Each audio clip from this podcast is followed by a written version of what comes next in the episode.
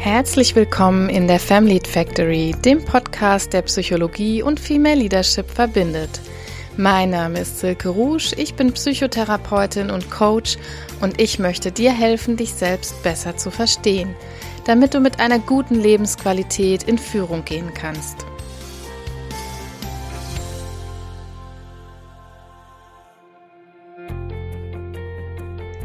Hallo raus in meine kleine Family Factory Community. Ich freue mich, dass ihr alle dabei seid am heutigen Montag. Ich begrüße aber auch ganz besonders diejenigen, die hier heute zum ersten Mal vielleicht reinschnuppern und einfach mal hören wollen, was es in diesem Podcast zu hören gibt. Ich hoffe natürlich sehr, dass euch das folgende gefallen wird. Ihr könnt euch auf jeden Fall mit mir verbinden oder auch eine Bewertung des Podcasts abgeben. Ich freue mich sehr, besonders auch bei den neuen HörerInnen da draußen, die jetzt zum ersten Mal reingehört haben, wenn ihr am Schluss die paar Sekunden noch erübrigt und mir ein paar Sterne da lasst in eurem Podcast-Portal. Das geht neuerdings auch bei Spotify. Ja, auf jeden Fall herzlich willkommen, dass ihr alle heute dabei seid. Wie immer beschäftige ich mich ja heute mit Themen der Karriere, manchmal eher auf die weibliche Karriere fokussiert, manchmal aber auch dieses Feedback habe ich jetzt schon ziemlich oft bekommen, dass auch männliche Hörer da was mit anzufangen wissen und das freut mich natürlich umso mehr. Ja, heute soll es ja um schwierige Gespräche gehen. Wir wollen uns heute mit diesem Thema beschäftigen. Das heißt, wir müssen uns wohl oder übel mit diesem Thema beschäftigen. Schwierige Gespräche, die gibt es natürlich im Job wie auch im Leben. Es gibt Situationen, die uns alle da besonders herausfordern und die wir, wenn wir mal ehrlich sind, auch gerne manchmal vermeiden möchten. Ihr könnt ja vielleicht mal überlegen, welche das für euch persönlich sind. Ich habe da zumindest so einige im Kopf. In manchen Fällen, da können Gespräche die Jobsituation dann wirklich bedeutsam beeinträchtigen. Also das geht ja so weit, dass einige dann abends wirklich wach liegen, ruminieren, wie es in der Psychologie heißt, also Grübelschlaufen entwickeln, solche never-ending Stories im Kopf durchdenken, das Gespräch immer wieder gedanklich durchzuspielen. Das Ganze passiert dann aber auch manchmal nach dem Gespräch. Wir nennen das dann ein sogenanntes Post-Event Ruminating, also nach dem Event oder nach dem Gespräch zu grübeln. Und wir überlegen dann die ganze Zeit rum, ne, so habe ich was Dummes gesagt oder oh Gott, was denkt der jetzt von mir? Oder hätte ich doch bloß XY noch gesagt? Also das kennen vielleicht viele von euch und erkennen sich in diesen Beispielen wieder. Also ich mich auf jeden Fall. Und weil dieses Thema also tatsächlich gerade bei Frauen auch oft sehr, sehr groß ist und viele an ihrem Arbeitsplatz nicht so richtig wissen, wie sie gut durch heikle Gesprächssituationen kommen sollen, möchte ich heute mal etwas eingehender darüber sprechen. Ob ich jetzt als Psychotherapeutin immer und in jeder Situation gelungene Gespräche führe, das weiß ich nicht, eher nicht. Aber grundsätzlich bietet die Verhaltenstherapie da einfach ganz gute Impulse dafür, wie wir etwas leichter da durchkommen, beziehungsweise auch, wie wir vielleicht unsere Haltung zu gewissen Themen verändern können. Denn eins ist ja klar, ne? es wird immer wieder heikle Themen geben. Es kann ja nicht darum gehen, wie wir Gespräche jetzt äh, weichspülen oder komplett abschaffen, sondern eher damit konstruktiv umzugehen. Und wie immer gebe ich hier auch mit Absicht kein Seminar in Gesprächsführung, weil ich wirklich der Überzeugung bin, Frauen brauchen nicht ständig noch mehr Seminare. Ne? Ihr alle da draußen seid der Gesprächsführung mit Sicherheit bis zu einem gewissen Grad mächtig. Und hier geht es vielmehr darum, was psychologisch eigentlich dahinter steckt. Und das schauen wir uns jetzt einfach mal zusammen an. Im Teil 1 gucke ich mir heute mit euch an, was jetzt eigentlich passiert, wenn Gefühle ins Spiel kommen. Häufig haben ja solche schwierigen Gespräche mit immer wiederkehrenden Aspekten zu tun, ne, die es uns so schwer machen. Also zum Beispiel sich unzureichend oder inkompetent zu fühlen während so eines Gesprächs, sich zu schämen, Angst zu haben oder auch Sorge, wie der oder die andere reagieren könnte. Oder ein vierter Aspekt ist auch, Emotionen nicht gut regulieren zu können. Zum Beispiel die Wut, die im Zuge eines Konflikts aufkommt. Das ist auch ein ganz großes Thema für viele, weshalb Gespräche schwierig werden. Und diese vier häufigen Gefühle, also sowas wie Unterlegenheit und Scham und Angst und Ärger, es gibt natürlich auch noch andere Gefühle oder Varianten davon, aber das sind sicher die häufigsten. Die wird vielleicht jede von euch schon mal erlebt haben in der einen oder anderen Gesprächssituation. Wenn zum Beispiel ein Bewerbungsgespräch ansteht, da könnte es einerseits so um das Gefühl gehen, unzureichend zu sein oder auch Scham. Wenn ich eine Gehaltsverhandlung vorhabe, da geht es bei vielen von uns um Angst, nämlich ähm, vorrangig auch um die Angst davor, was der Chef oder die Chefin jetzt von mir denken könnte. Ob sie uns für völlig überheblich hält zum Beispiel. Eine weitere Situation ist das Überbringen schwieriger Nachrichten. Also im Job zum Beispiel einem Mitarbeiter, einer Mitarbeiterin ein negatives Feedback zu geben oder ihn sogar kündigen zu müssen. Bei diesem letzten Beispiel, da kommt dann oft ein Gemisch an Gefühlen zustande. Also zum Beispiel die Sorge vor der Reaktion, manchmal vielleicht auch Scham, manchmal Ärger über die oder denjenigen. Mitleid kann auch eine Rolle spielen, bis hin zu einem Gefühl mangelnder Integrität fast. Ja, ihr merkt also, das ganze Ding ist super komplex. Also ich glaube, spätestens jetzt können wir alle aufhören zu bagatellisieren, denn es wird relativ klar, welchen innerlichen Kampf man da manchmal auszufechten hat. Ne? Um das auf eine kurze Quintessenz jetzt vielleicht zu bringen, also Gespräche werden für uns schwierig, weil wir fühlende Wesen sind.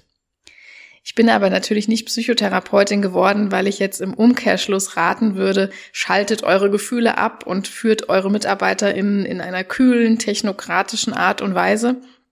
Wir wissen alle ja, was dann passiert. Dann haben wir nämlich in einem Arbeitnehmerinnenmarkt bald keine Mitarbeitenden mehr und Freunde wahrscheinlich auch nicht. Also was unsere Aufgabe ist, ist jetzt eher zu schauen, dass unsere Gefühle nicht unseren sachlichen Auftrag behindern. Ne, wenn wir in ein Gespräch gehen, was schwierig für uns ist oder was wir als schwierig antizipieren, dann geht es wirklich darum zu gucken, was ist jetzt eigentlich unser Auftrag, was möchten wir eigentlich durchbringen oder was ist unser eigentliches Ziel und dass die Gefühle uns das nicht äh, so durcheinander bringen, dass wir uns handlungsunfähig fühlen. Ja, wenn wir diesen Twist irgendwie rauskriegen, dann können Gefühle uns sogar dann und wann ziemlich nützlich sein. An der Stelle kann ich äh, zum Beispiel auch ein Buch empfehlen. Das ist ein Buch von Christiane Funken. Das ist eine, ich glaube, sie ist Soziologieprofessorin. Die hat ein ganz tolles Buch geschrieben über die Arbeitswelt der Zukunft. Das Buch heißt She Economy, warum die Arbeitswelt der Zukunft weiblich ist oder so ähnlich heißt der Nebentitel. Und das ist wirklich ein Buch, in dem sie sehr schön beschreibt, warum Frauen auf dem Arbeitsmarkt der Zukunft eben auch viele Vorteile haben. Uns Frauen wird ja oft nachgesagt, das gefühlsbetonte Geschlecht zu sein. Das ist uns ja auch, muss man sagen, so anerzogen worden in vielen Fällen. Und hier können wir es aber tatsächlich mal gut gebrauchen. Ne? Also nicht nur unser Gespür dafür, wie es anderen geht, so in Richtung Empathiefähigkeit, sondern unsere Kompetenz darin auch mit den eigenen Emotionen zu arbeiten. Also das ist wirklich ein nettes Buch. An der Stelle hier nur eine Randempfehlung, aber wen das interessiert, sie beschäftigt sich so mit all dem, was auf dem Arbeitsmarkt der Zukunft für uns Frauen von Vorteil sein kann, die Veränderungen, die dort gerade passieren, auch im Hinblick auf New Work Prozesse. Und das ist wirklich sehr, ein sehr lesenswertes Büchlein. Das ist nicht sehr dick, das kann man rasch so hintereinander weglesen und sehr interessant. Ja, wir haben also jetzt gesehen, dass Gefühle im Spiel sind und in Teil zwei möchte ich mir jetzt deshalb mal einige Beispiele angucken und du kannst dann für dich einfach mal schauen, ob das vielleicht für dich eine Veränderung bringt mit dem, was du jetzt äh, hörst.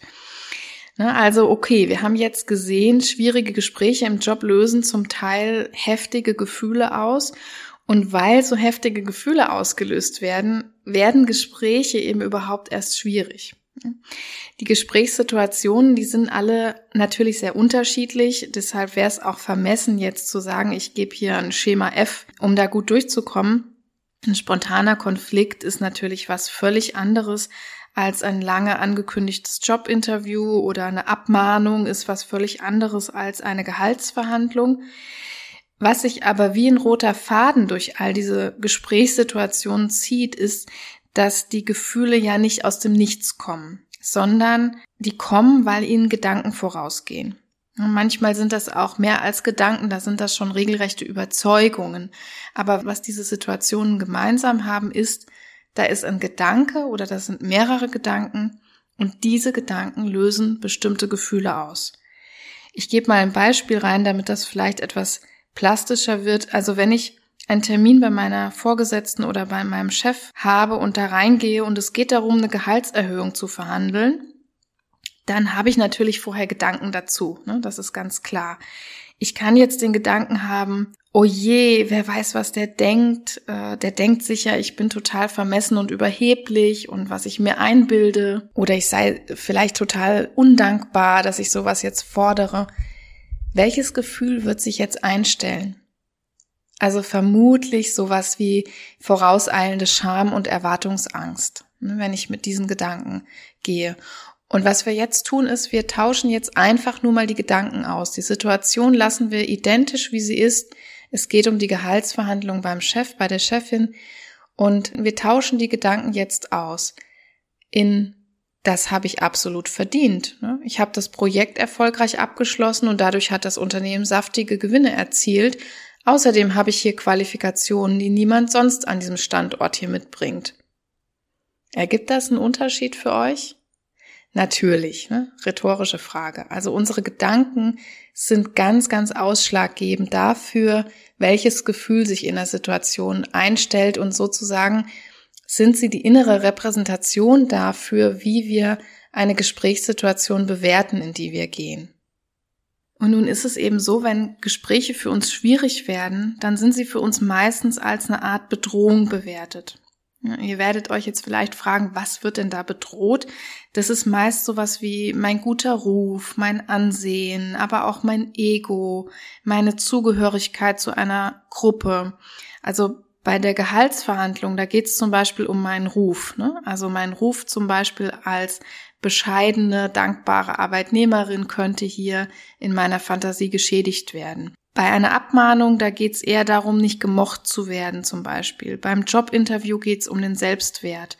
Also es gibt verschiedene Szenerien, die man sich jetzt vorstellen kann, aber es geht ganz oft dann in unserer katastrophisierenden Fantasie darum, dass da etwas maßgeblich bedroht wird, weshalb das Gespräch uns Angst macht oder uns Unbehagen bereitet und wir das am liebsten vermeiden würden. Und wenn wir das jetzt klar haben, dann können wir tatsächlich eher an unsere Gedanken rangehen. Dann können wir anfangen zu überprüfen, ob diese Gedanken wirklich realistisch sind. Also bin ich wirklich inkompetent und muss ich dankbar sein, dass ich hier arbeiten darf?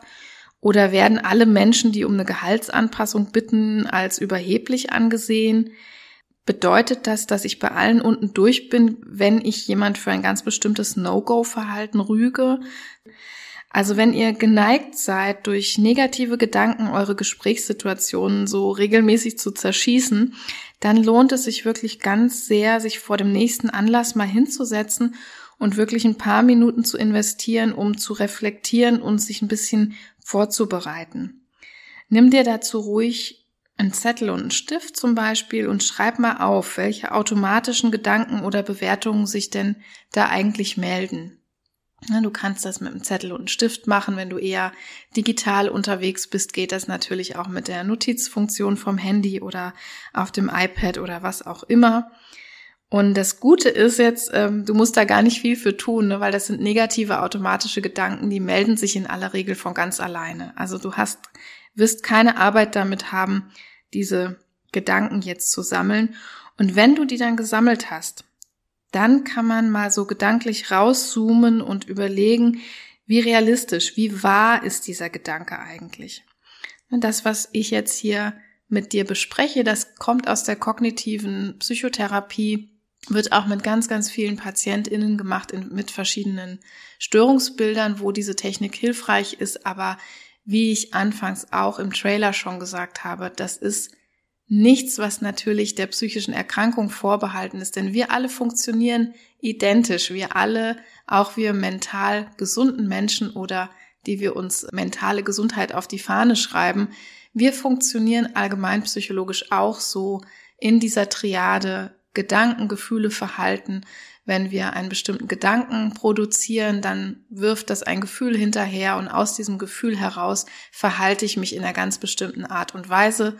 Und dann verhalte ich mich und habe wieder gewisse Gedanken und Bewertungen dazu, wie ich mich verhalten habe. Und dann geht das Ganze von vorne los und ist dann am Schluss so ein ähm, Dreieck, wenn man sich das mal so aufzeichnen möchte, mit keinem Anfang und keinem Ende, denn wir können nicht manchmal sagen, was zuerst gekommen ist und was dann äh, zuletzt ist. Aber wenn wir unser Verhalten schlussendlich verändern möchten, dann tun wir immer gut daran, an die Gedanken und an das Verhalten zu gehen, weil die Gefühle sind eigentlich etwas, was sich am schwersten direkt beeinflussen lässt. Es geht auch mit manchen Techniken, aber wenn wir unser Verhalten und oder unsere Gedanken beeinflussen, dann rutschen die Gefühle eigentlich meistens automatisch hinterher. Also wenn ihr das Ganze jetzt gemacht habt und überlegt dann mal ein bisschen, wie wahr, wie realistisch diese negativen automatischen Gedanken tatsächlich sind, wer mag, der kann das Ganze auch noch ein bisschen erweitern und kann die sogenannte Spaltentechnik anwenden. Dazu legt ihr letztendlich am besten so ein DIN A4-Blatt ins Querformat und legt euch so sechs Spalten an.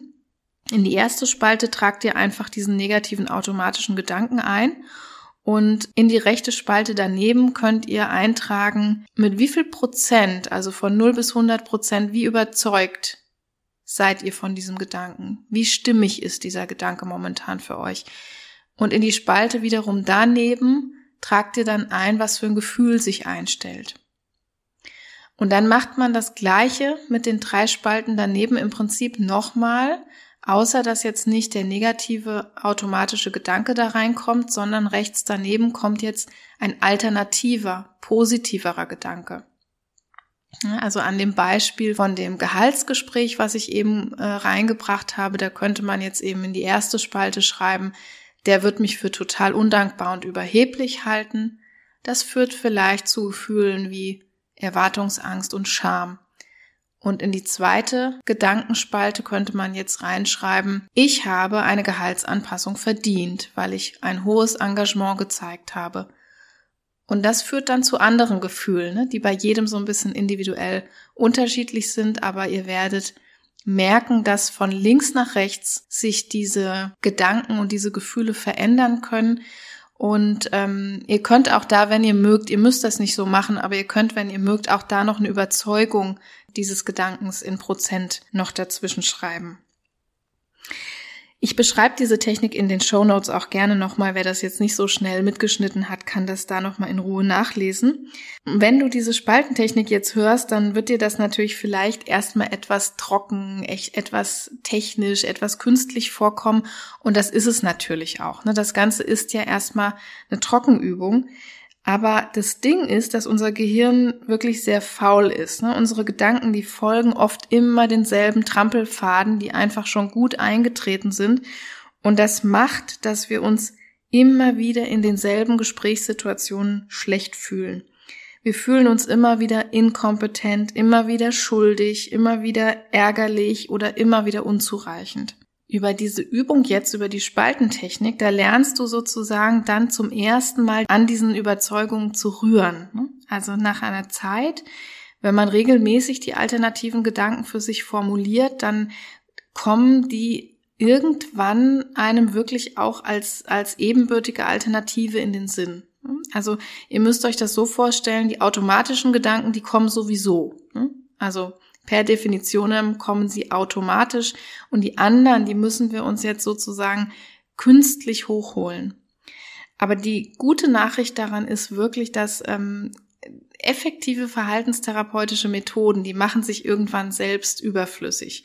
Also ihr werdet merken, dass je öfter man sich diese alternativen hochgeholt hat und die einem dann irgendwann auch auf gleicher Ebene in den Sinn kommen. Und man kann dann wirklich gedanklich selber sehr schnell zu dem Punkt kommen, dass man nochmal hinterfragt vor der Situation, ach nee, stimmt, ne, ich habe das ja wirklich verdient. Und mit dieser Haltung kann ich jetzt ganz anders ins Gespräch gehen, wenn ich mit diesen Gedanken hochholen kann. Dazu muss man aber eben erstmal in der Lage sein. Dazu muss man diesen Gedanken erstmal bisschen an die Oberfläche bringen, diesen zweiten, diesen positiven.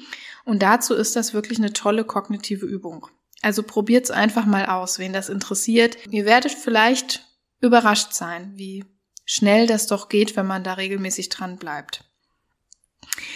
Ja, und bevor wir gleich jetzt zum Ende kommen mit dieser Podcast-Folge, möchte ich aber gerne im letzten Teil noch auf ein paar, sagen wir, Besonderheiten eingehen, was das Thema schwierige Gespräche betrifft. Und zwar geht es darum, wer nun eher jetzt damit zu tun hat, im Gespräch leicht wütend oder aufbrausend zu werden, zum Beispiel, der hat sich vielleicht im bisher Gesagten noch nicht so sehr wiedergefunden. Ne? Natürlich kann man auch hier diese kognitive Gedankenspaltentechnik anwenden, aber ja, wenn ihr so eher jemand seid, die davon betroffen ist, dann fühlt ihr euch vielleicht noch nicht so richtig wiedererkannt.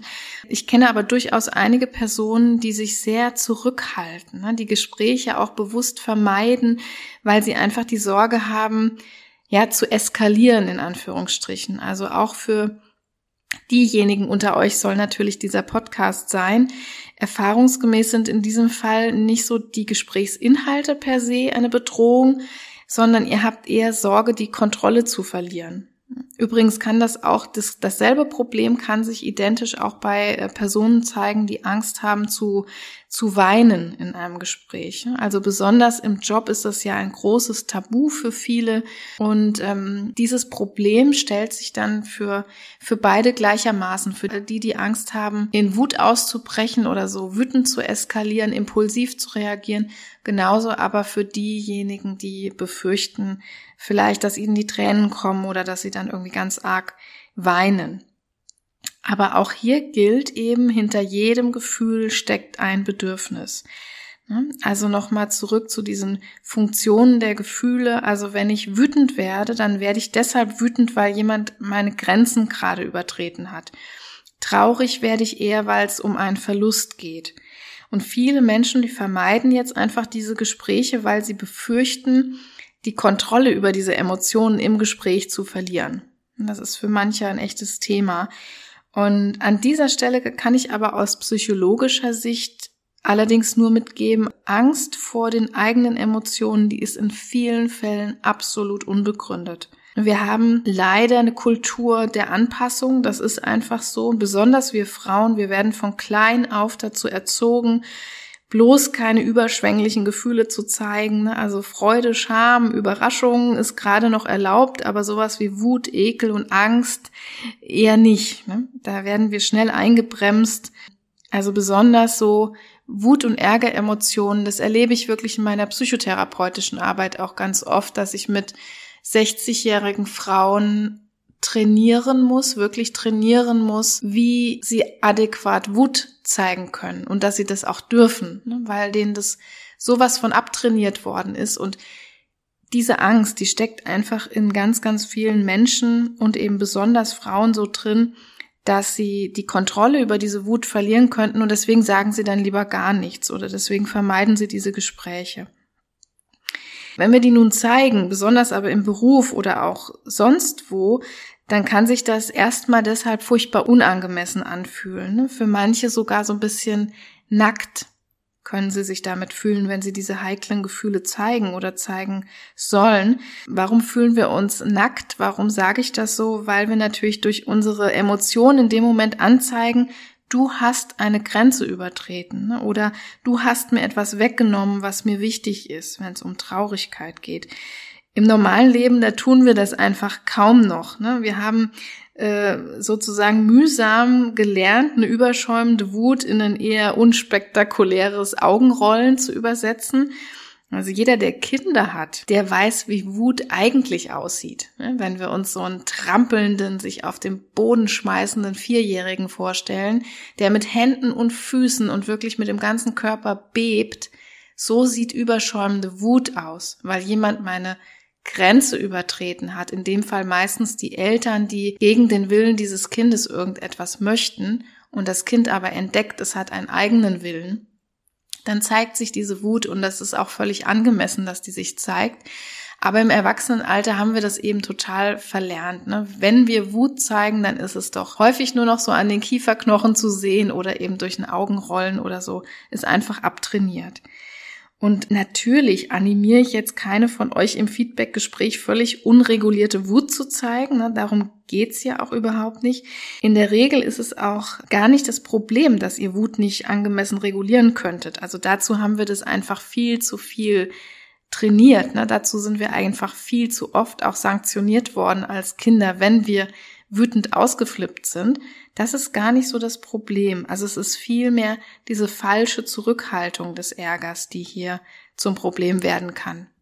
Meine Botschaft zu diesem Thema ist wirklich, ähm, wenn sich da Wut meldet, dann sprecht sie aus. Wenn da Traurigkeit oder Enttäuschung ist, dann sprecht sie aus.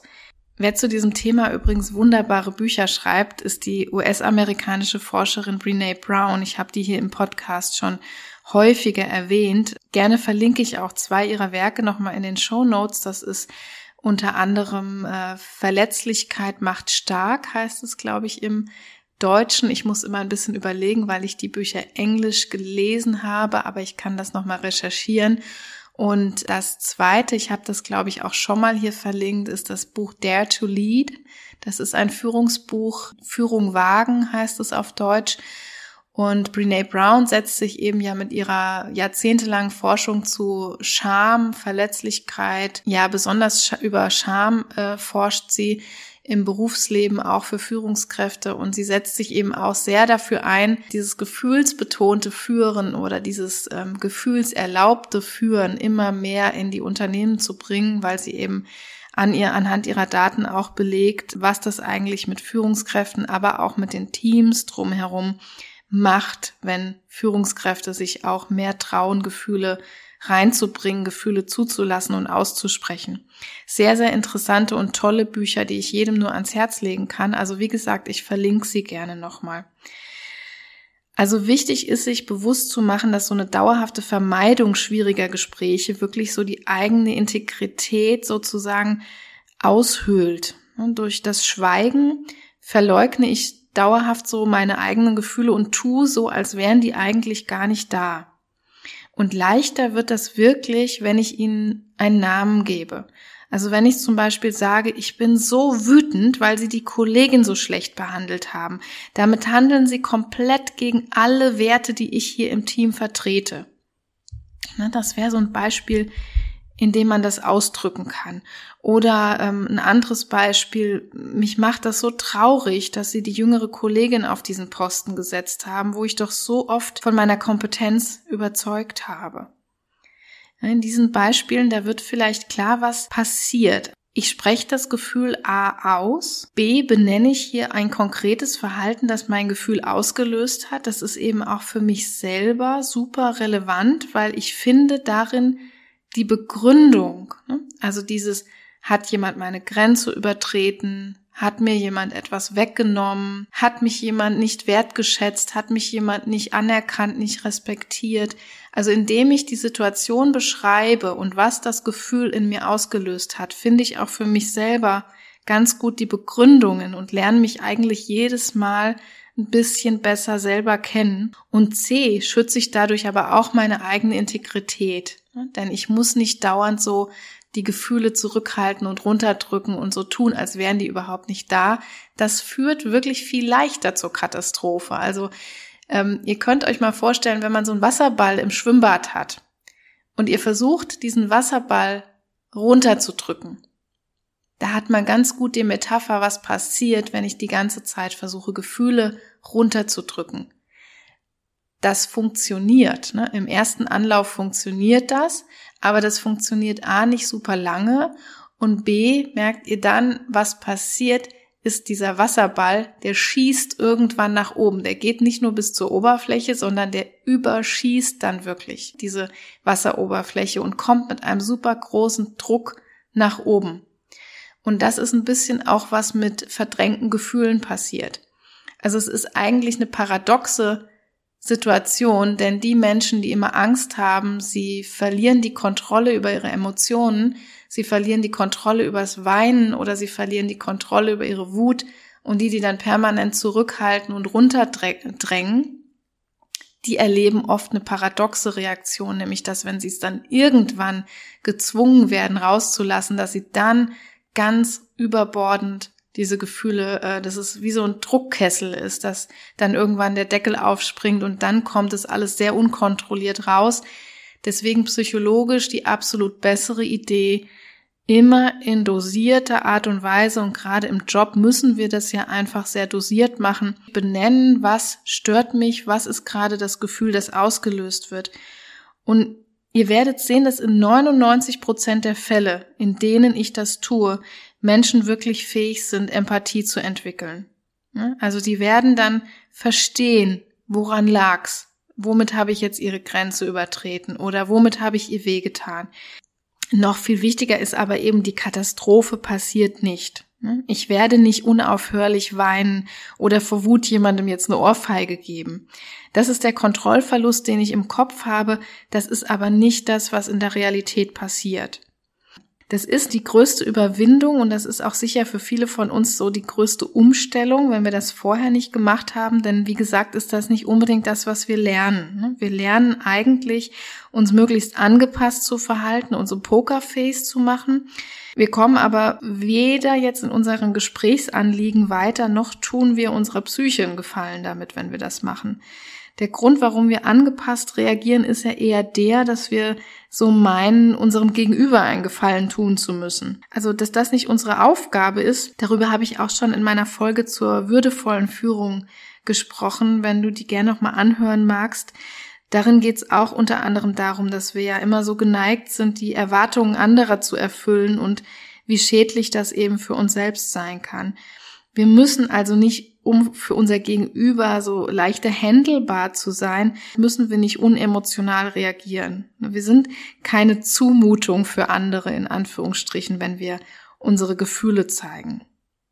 Bevor ich jetzt zum Ende komme, möchte ich noch mal ganz kurz so die drei Teile für dich zusammenfassen, die hier psychologisch relevant sind für die heiklen Gespräche. Im ersten Teil habe ich erstmal festgestellt, dass die Gespräche überhaupt erst schwierige Gespräche werden, weil wir unsere Gefühle hier am Start haben, weil wir fühlende Wesen sind. Also man könnte auch sagen, wenn wir alle nur Amöben wären, dann hätten wir diese Probleme nicht, dann würden wir A mit niemandem reden und dann hätten wir B auch nicht so viele Gefühle hier am Start. Also weil wir Gefühle haben, werden diese Gespräche schwierig und jetzt müssen wir eben schauen, wie gehen wir konstruktiv damit um. Die Gefühle, die sich melden in den Gesprächen, sind häufig sowas wie Angst und Sorge, zum Beispiel vor der Reaktion der Menschen, mit denen wir sprechen, aber auch sowas wie Scham, äh, das Gefühl von ja, Unterlegenheit kann eine Rolle spielen, aber natürlich auch Wut und Ärger, je nachdem, ob ich es mit Konfliktgesprächen oder anderen Sachen zu tun habe. Wenn ich das jetzt rausgefunden habe, dann kann ich in einem zweiten Schritt, und darum ging es in Teil zwei besonders zu schauen, wie kann ich diese Gefühle vielleicht beeinflussen? Und die kann ich ganz gut dadurch beeinflussen, dass ich mir diese Gedanken, die den Gefühlen vorausgehen, mal näher anschaue. Ich habe die Spaltentechnik dazu vorgestellt. Wenn du keine Lust hast, jetzt ein so ein Spaltentagebuch zu führen, kannst du das aber auch ganz einfach über eine Liste machen oder auch nur gedanklich, indem du ein bisschen rauszoomst vor dieser Gesprächssituation und dir nochmal anguckst, welche negativen automatischen Gedanken melden sich da bei mir überhaupt? Und es geht jetzt darum, diese Gedanken mal zu untersuchen, mal zu reflektieren. Wir stellen sie uns ähnlich wie äh, in einem Gerichtsprozess vor, in dem wir diese Anklagen ja auch nicht einfach so annehmen, sondern wir hinterfragen sie. Ne? Wir sagen, was spricht denn eigentlich dafür, dass dieser Gedanke stimmt? Was spricht für diese Überzeugung oder was spricht für deren Realitätsgehalt? Darum ging es im Teil zwei mal diese Untersuchung zu machen und dann vielleicht festzustellen, hey, da ändert sich was, wenn ich auch positive Gedanken daneben stelle. Da ändert sich was am Gefühl, wenn ich mir alternative Gedanken mache. Wenn an der Situation sich sonst überhaupt nichts verändert, aber die Gedanken machen einen maßgeblichen Unterschied. Und schlussendlich im Teil drei ging es nochmal um diejenigen von euch, die eher damit zu kämpfen haben, solche schwierigen Gespräche zu vermeiden, oder vielleicht dann gar nicht zu sprechen oder diese Gespräche schwierig zu finden, weil sie permanent in Angst leben, einen Kontrollverlust zu erleben. Zum Beispiel Kontrollverlust über ihre Ärgergefühle oder ein Kontrollverlust über Traurigkeit, also sprich die Angst davor zu haben, dann überbordend zu weinen in so einem Gespräch oder sich dort nackt zu machen, auf Deutsch gesagt. All denjenigen habe ich nochmal ans Herz gelegt, dass das Gefühl zu haben überhaupt nicht schlimm ist. Das ist menschlich. Das Gefühl gehört dahin, wenn jemand zum Beispiel unsere Grenzen übertreten hat oder uns vor den Kopf gestoßen oder beleidigt hat. Dann ist es sehr unpathologisch, dass dieses Gefühl da ist. Aber es dauerhaft wegzudrücken, führt eher dann zu einer paradoxen Reaktion, nämlich dass es irgendwann wirklich überschießend hochkommt. Und eine bessere Möglichkeit, es zu lösen, ist, dieses Gefühl wirklich dann adäquat zu verbalisieren, zu sagen, ich bin jetzt furchtbar traurig, weil oder du machst mich gerade furchtbar wütend, weil. Somit erreichen wir Empathie bestenfalls bei unserem Gegenüber. Somit erreichen wir, dass wir integer bleiben können und somit erreichen wir auch, dass wir selbst uns besser kennenlernen und wissen, warum fühlen wir uns in dieser Situation eigentlich so. Wir sind dem auf den Grund gegangen sozusagen. Und das ist dauerhaft sehr heilsam und auch sehr kraftvoll und ihr werdet merken, wenn ihr das mehr und mehr tut und euch traut, diese Gefühle auch zu haben, sie zu akzeptieren, sie zu benennen, auch vor anderen, auch in Jobsituationen, dann wird das zu einer sehr ehrlichen, sehr authentischen, sehr integren Führung führen. Natürlich auch im Privatleben genauso, aber wir reden hier natürlich über die Karrieresituationen und es wird euch ähm, einfach mental gesund halten. Das muss ich mal ganz platt so sagen. Wenn man die Gefühle nicht verteufelt, sondern wenn man sie adäquat ausspricht und immer wieder auch zulassen darf in einer dosierten Art und Weise, hält einen das mental gesund, alles andere macht auf die Dauer mental krank. Puh, ja, das war heute ein tiefgreifender Ritt durch das Thema der heiklen Gespräche im Job. Aber ich hoffe natürlich sehr, dass du für dich da was mitnehmen konntest. Ja, sprich gern darüber und teile den Podcast mit all deinen Lieben oder schenk ihm sogar ein paar wundervolle gelbe Sterne in deinem Podcast-Portal, wenn er dir super gefallen hat. Ich freue mich aber auch sehr, wenn du dich mit mir vernetzt, um weiterhin Teil meiner Community zu bleiben. Das geht zum Beispiel über Instagram und LinkedIn, aber du kannst auch gerne auf meine Website kommen und dir anschauen, was die Family Factory sonst noch zu bieten hat. Da gibt's eben neben dem Podcast auch äh, Einzelcoachings und Workshops sind in Vorbereitung, die ganz kurz bevorstehen und ähm, ja, vielleicht andere Dinge, die dich interessieren. Schreib mich bei Bedarf, bei Interesse gerne an oder vernetz dich eben mit mir auf den Portalen. Ich freue mich, wenn du bald auch zur Community gehörst. An dieser Stelle verabschiede ich mich und wünsche euch noch eine wunder, wunder, wunderschöne Restwoche. Bis nächste Woche hier in der Family Factory. Tschüss!